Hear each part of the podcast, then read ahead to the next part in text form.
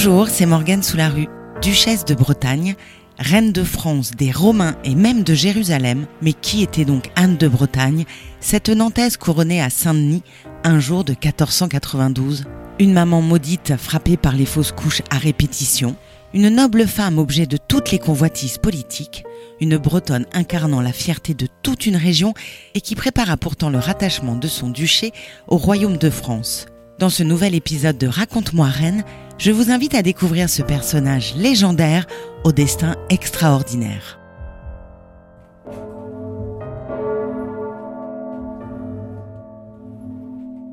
Il est 6 heures du matin au château de Blois.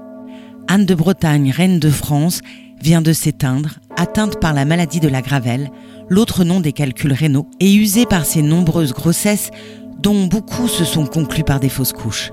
Anne de Bretagne ne dépassera pas les 36 ans. Ce 9 janvier 1514, le cri La reine est morte, la reine est morte résonne donc comme une complainte funèbre aux quatre coins du royaume. Auparavant, l'épouse de Louis XII avait pris soin de dicter la partition de son corps par testament, à savoir la division de sa dépouille en cœur, entrailles et ossements, répartis par la suite dans des sépultures multiples. À la hauteur de l'événement, les cérémonies durent 40 jours et inspireront toutes les funérailles royales à venir jusqu'au XVIIIe siècle. La reine est inhumée à la basilique de Saint-Denis. Son cœur est quant à lui déposé dans un écrin en or, rehaussé d'émail, lui-même enfermé dans une boîte en plomb, elle-même scellée dans un réceptacle en fer. Bien gardé, le cœur de la Bretagne est acheminé en grande pompe à la chapelle des Carmes à Nantes. Ainsi s'achève la vie d'une Bretonne devenue reine de France. Qui était cette héroïne au destin éphémère? Pour le savoir, il faut revenir aux sources d'une histoire commencée à Nantes un jour de janvier 1477. La fille de François II et de Marguerite de Foix a le privilège de naître duchesse de Bretagne, comtesse de Montfort et d'Étampes.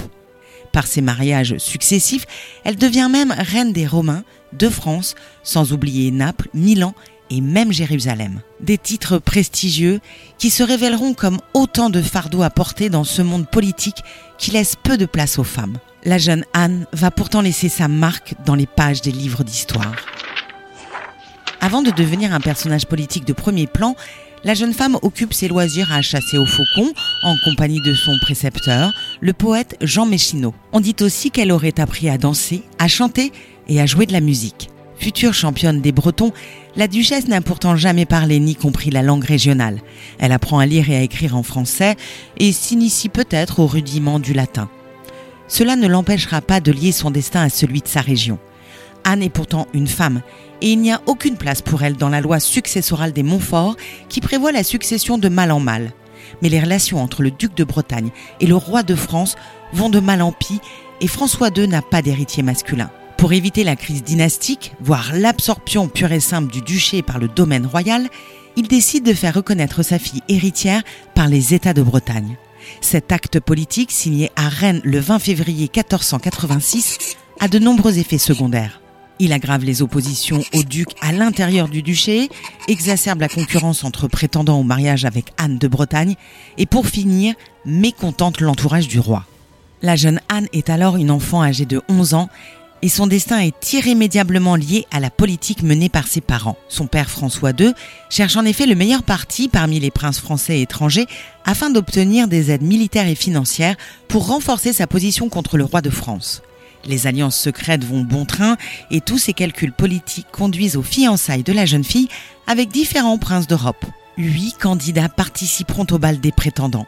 Citons le prince de Galles, Édouard, Henri Tudor, Alain d'Albret, qu'Anne repoussera en raison du dégoût que ce dernier lui inspire, ou encore le duc Louis d'Orléans, déjà marié à Jeanne de France. En 1488, la duchesse de Bretagne a 13 ans et elle ignore encore qu'elle sera bientôt plongée dans le grand bain de la politique. Point final de la guerre folle, la défaite lors de la bataille de Saint-Aubin du Cormier contraint son père François II à accepter le traité du Verger, qui impose notamment le consentement du roi de France pour marier ses filles. Le duc s'éteint quelques jours après la défaite, non sans avoir fait jurer à sa fille de ne jamais consentir à l'assujettissement à son voisin, le royaume de France. Charles VIII réclame en retour l'autorité sur la jeune Anne, mais se heurte au refus de son tuteur, le maréchal de Rieux. La guerre est déclarée le 7 janvier 1489. Quelques jours plus tard, le parti breton s'empresse de proclamer Anne duchesse souveraine légitime de Bretagne. Seront désormais reconnus coupables de crimes de lèse-majesté ceux de ses sujets qui la trahiraient en rejoignant le camp adverse. Si tous les chemins mènent à Rennes, ils peuvent également conduire à Rome, à moins que ce ne soit l'inverse. Le mariage d'Anne de Bretagne avec le roi de Rome, Maximilien Ier, est célébré le 19 décembre 1490 dans la cathédrale de Rennes et la consacre Reine des Romains. Cette union viole le traité du Verger et pour le camp français, c'est la provocation de trop. Charles VIII organise le siège de Rennes. Après deux mois de blocus, sans assistance et à court de vivres, la ville se rend. Le traité de Rennes est signé et met fin à la quatrième campagne militaire des troupes royales en Bretagne. Anne se résigne à accepter les fiançailles avec le roi de France. La légende dit qu'elles auraient été célébrées à Rennes, dans la chapelle des Jacobins, le 17 novembre 1491. Mais ça, rien ne le prouve.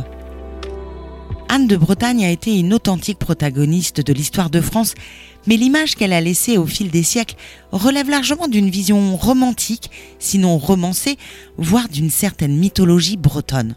On entend ainsi encore aujourd'hui que l'on doit la gratuité des autoroutes bretonnes à notre chère Anne. En réalité, cette initiative relève du comité d'études et de liaison des intérêts bretons créé en 1950. Beaucoup plus proche de nous dans le temps, mais non moins noble. Son mariage avec le roi de France Charles VIII dans la grande salle du château de Langeais le 6 décembre 1491 est quant à lui bien réel, quoique célébré sans la bénédiction du pape.